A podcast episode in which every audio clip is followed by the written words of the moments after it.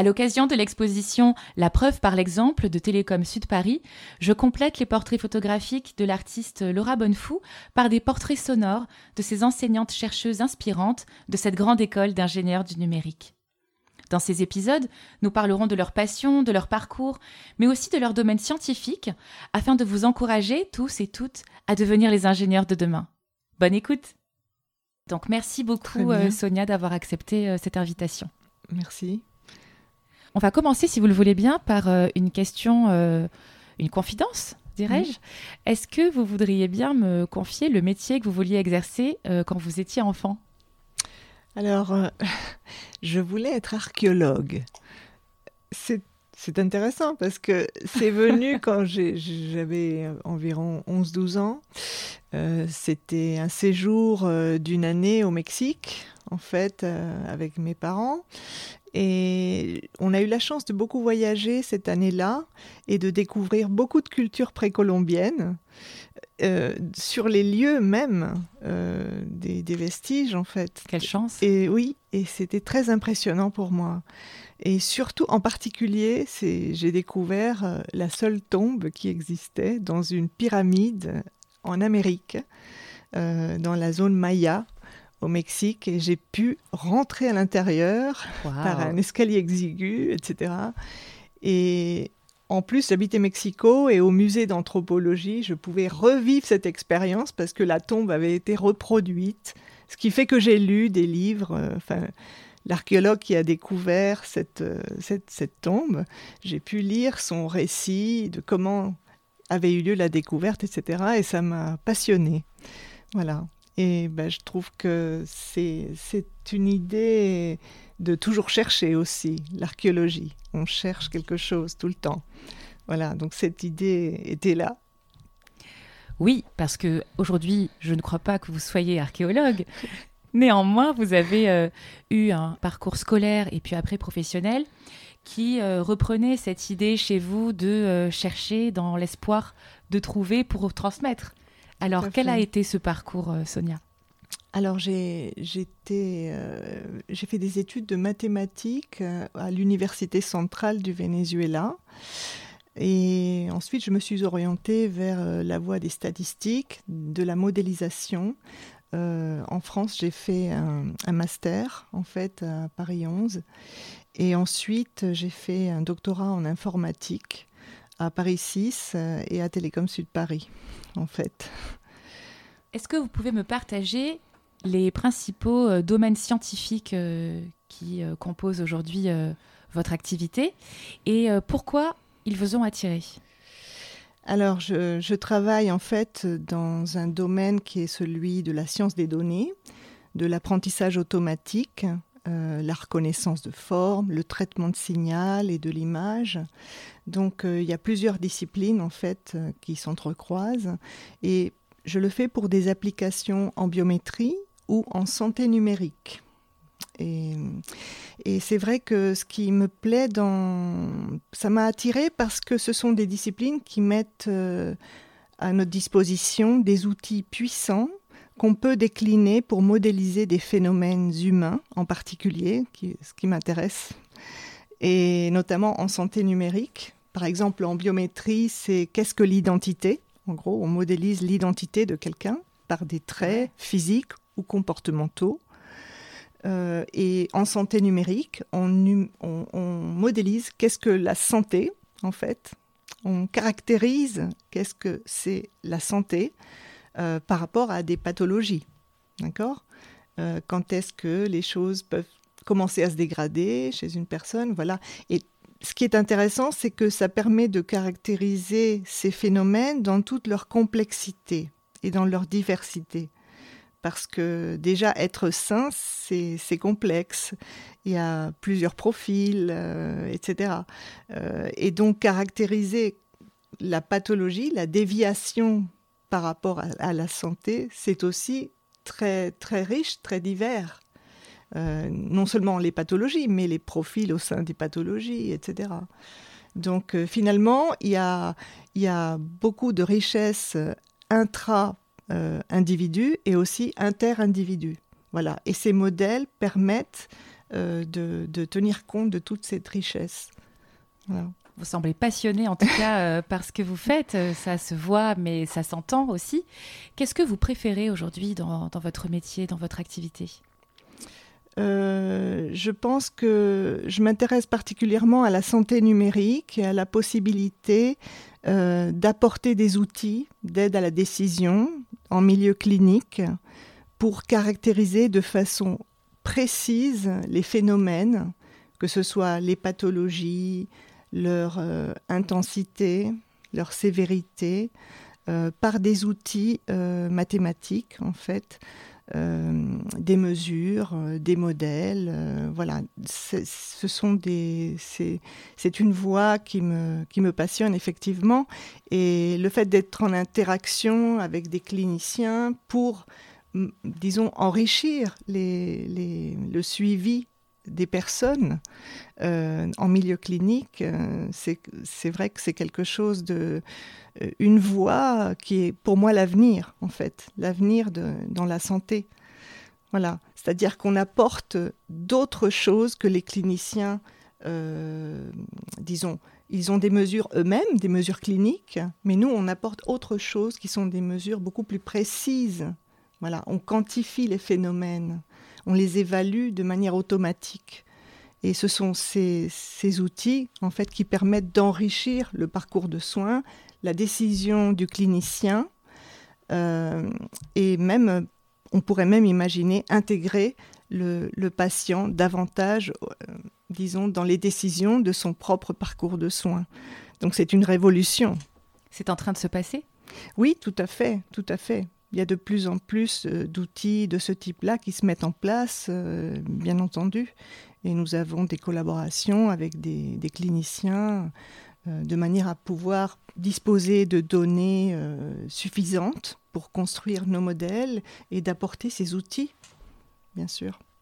Alors, étant petite, vous ne vouliez pas être euh, médecin ou dans l'univers de la médecine, mais au final, c'est ce que vous pratiquez aujourd'hui à leur côté en apportant toute cette dimension complémentaire. C'est vrai, c'est vrai que euh, en fait, c'est intéressant parce que euh, j'ai été entourée de beaucoup de médecins dans ma famille. Donc il y a quelque chose qui est passé peut-être, mais disons que c'est un domaine applicatif euh, qui touche à l'humain et qui est extrêmement riche. et c'est vrai que il y a des liens avec tout ce qui est l'identité, bien sûr, la biométrie. Nous avons fait des ponts, en fait, par rapport aux mesures qu'on utilise, etc. Mais je trouve que au niveau de la santé, il y a quelque chose qui a qui a, qui, a imprimé en moi. Oui, même si je ne suis pas médecin, effectivement. Mais j'aime bien m'investir dans ce domaine, oui. Merveilleux. Aujourd'hui, on parle beaucoup euh, du rapport entre euh, les machines, les intelligences artificielles et l'humanité, et, les hommes et les femmes. Qu'est-ce que vous pensez, vous, de euh, cette synergie Bien, je pense que bien sûr qu'il faut toujours avoir des limites, mais je pense que c'est une synergie extraordinaire. C'est-à-dire que en santé numérique, par exemple, euh, on peut imaginer faire avec l'intelligence artificielle des choses qui sont impossibles du point de vue qualitatif par un humain. C'est-à-dire qu'on peut considérer des mesures de différents types donc, euh, d'emblée une idée de, mesures multimodales, des mesures cliniques, des mesures qui sont comme des activités des muscles euh, ou autres, et, qui, et, on peut les, les, faire, disons, les fusionner en entrée de systèmes d'intelligence artificielle pour obtenir une réponse, une prédiction de ce que sera par exemple euh, l'effet d'un traitement, euh, euh, ou bien mesurer l'intensité d'une pathologie, ou prédire qu'une personne va, disons, transiter d'un état à un autre dans une pathologie, le prédire. Ce sont des, des éléments nouveaux qu'apporte l'intelligence artificielle. Et ne serait-ce qu'au niveau éthique, effectivement, il y a un impact parce que euh, on imagine que l'intelligence artificielle est toujours dangereuse, peut-être, mais euh, si elle est savamment encadrée, euh, elle peut apporter justement au patient une, une, clairvoyance supplémentaire sur son état, sur son traitement, sur son échange avec le médecin. On peut imaginer des tas de choses à ce niveau-là. Voilà, donc c'est ma vision, c'est plutôt une vision positive. Merci beaucoup pour euh, ce partage. Si vous aviez euh, une jeune femme en face de vous qui a très envie de s'engager dans un parcours euh, scolaire et puis professionnel scientifique, quels conseils euh, lui donneriez-vous? Eh bien, je, je l'inciterais à chercher l'occasion d'avoir une expérience de recherche pendant son cursus. Et je dis ça par expérience parce que j'ai eu des élèves euh, qui, a priori, ne voulaient pas faire de recherche, mais parce qu'elles ne savaient pas ce que c'était. Et lorsqu'elles ont eu l'occasion de le faire, elles ont adhéré complètement au processus de la recherche. Et certaines ont fait des doctorats derrière et sont aujourd'hui ingénieurs et exercent dans des grandes entreprises. Donc c'est vrai que euh, pour savoir ce que c'est la recherche, il faut y goûter. Il faut y goûter. Je les inciterai à le faire. Voilà. L'essayer pour l'adopter, donc. Oui, oui, en quelque sorte. Bien sûr, après, c'est la liberté de chacun est là, et, mais ça ne peut que ouvrir des portes. C'est ça que je, que je trouve. C'est que c'est une expérience à vivre, voilà, pour une femme ingénieure. Et après, ça, ça, décuple les possibilités. On peut exercer dans une grande entreprise, faire de la recherche ou ne pas en faire, exercer dans le monde académique, euh, tout est possible. Si vous deviez me citer euh, un ou plusieurs modèles euh, de femmes qui ont euh, eu un parcours scientifique et qui ont été pour vous inspirantes, vous me citeriez qui? Alors je suis, disons que je suis très sensible à l'histoire de Marie Curie. déjà, c'est une femme qui a vécu dans une époque où il était très difficile de faire de la recherche pour une femme. Elle a été l'épouse d'un chercheur euh, euh, dans le même domaine, travaillant dans le même domaine que lui. Euh, elle a perdu son mari et pourtant a continué à persévérer dans sa voie de chercheuse contre l'adversité et toutes ces difficultés de, son histoire personnelle, en fait. Donc, je trouve que c'est un, parcours absolument extraordinaire, oui, euh, qui a, permis de, passer outre beaucoup d'obstacles. Voilà. ce qui montre euh, finalement que la persévérance et la passion qu'engendre la recherche, en fait. Et si vous aviez un blason? euh, qui vous représenterait vous Qu'est-ce qu'on pourrait y voir dessus et surtout quelle en serait la devise? Alors, euh, je voyais plutôt une image qu'une devise, euh, mais j'essaierai de, l'exprimer quand même. Euh, je voyais plutôt un arbre, parce que la nature reste un grand mystère toujours et, est objet de recherche.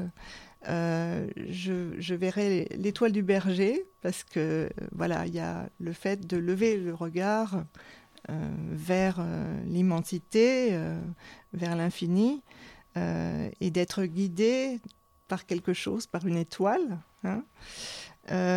et je verrai aussi un, hibou parce que voilà, c'est l'image de, de, voir dans l'obscurité, en fait, qui pour moi est liée à, à la démarche scientifique.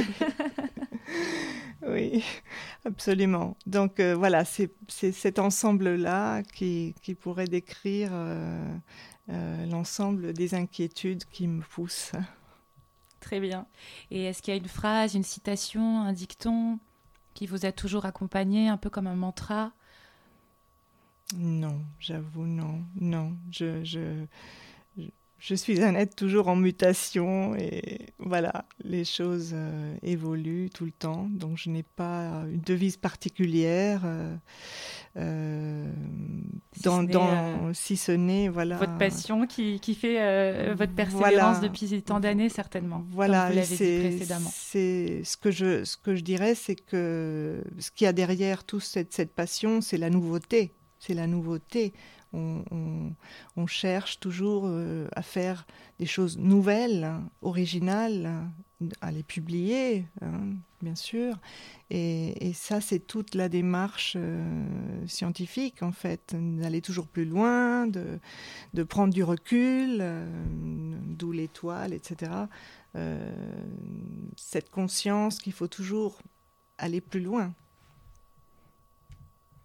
Merci beaucoup euh, pour cet entretien, euh, Sonia. C'était fascinant. J'aurais pu encore discuter avec vous euh, des heures de tous ces sujets, mais malheureusement, nous devons l'arrêter. Merci à vous pour me donner cette occasion. Merci beaucoup. Merci pour votre écoute. J'espère que la découverte de ce portrait sonore vous a plu.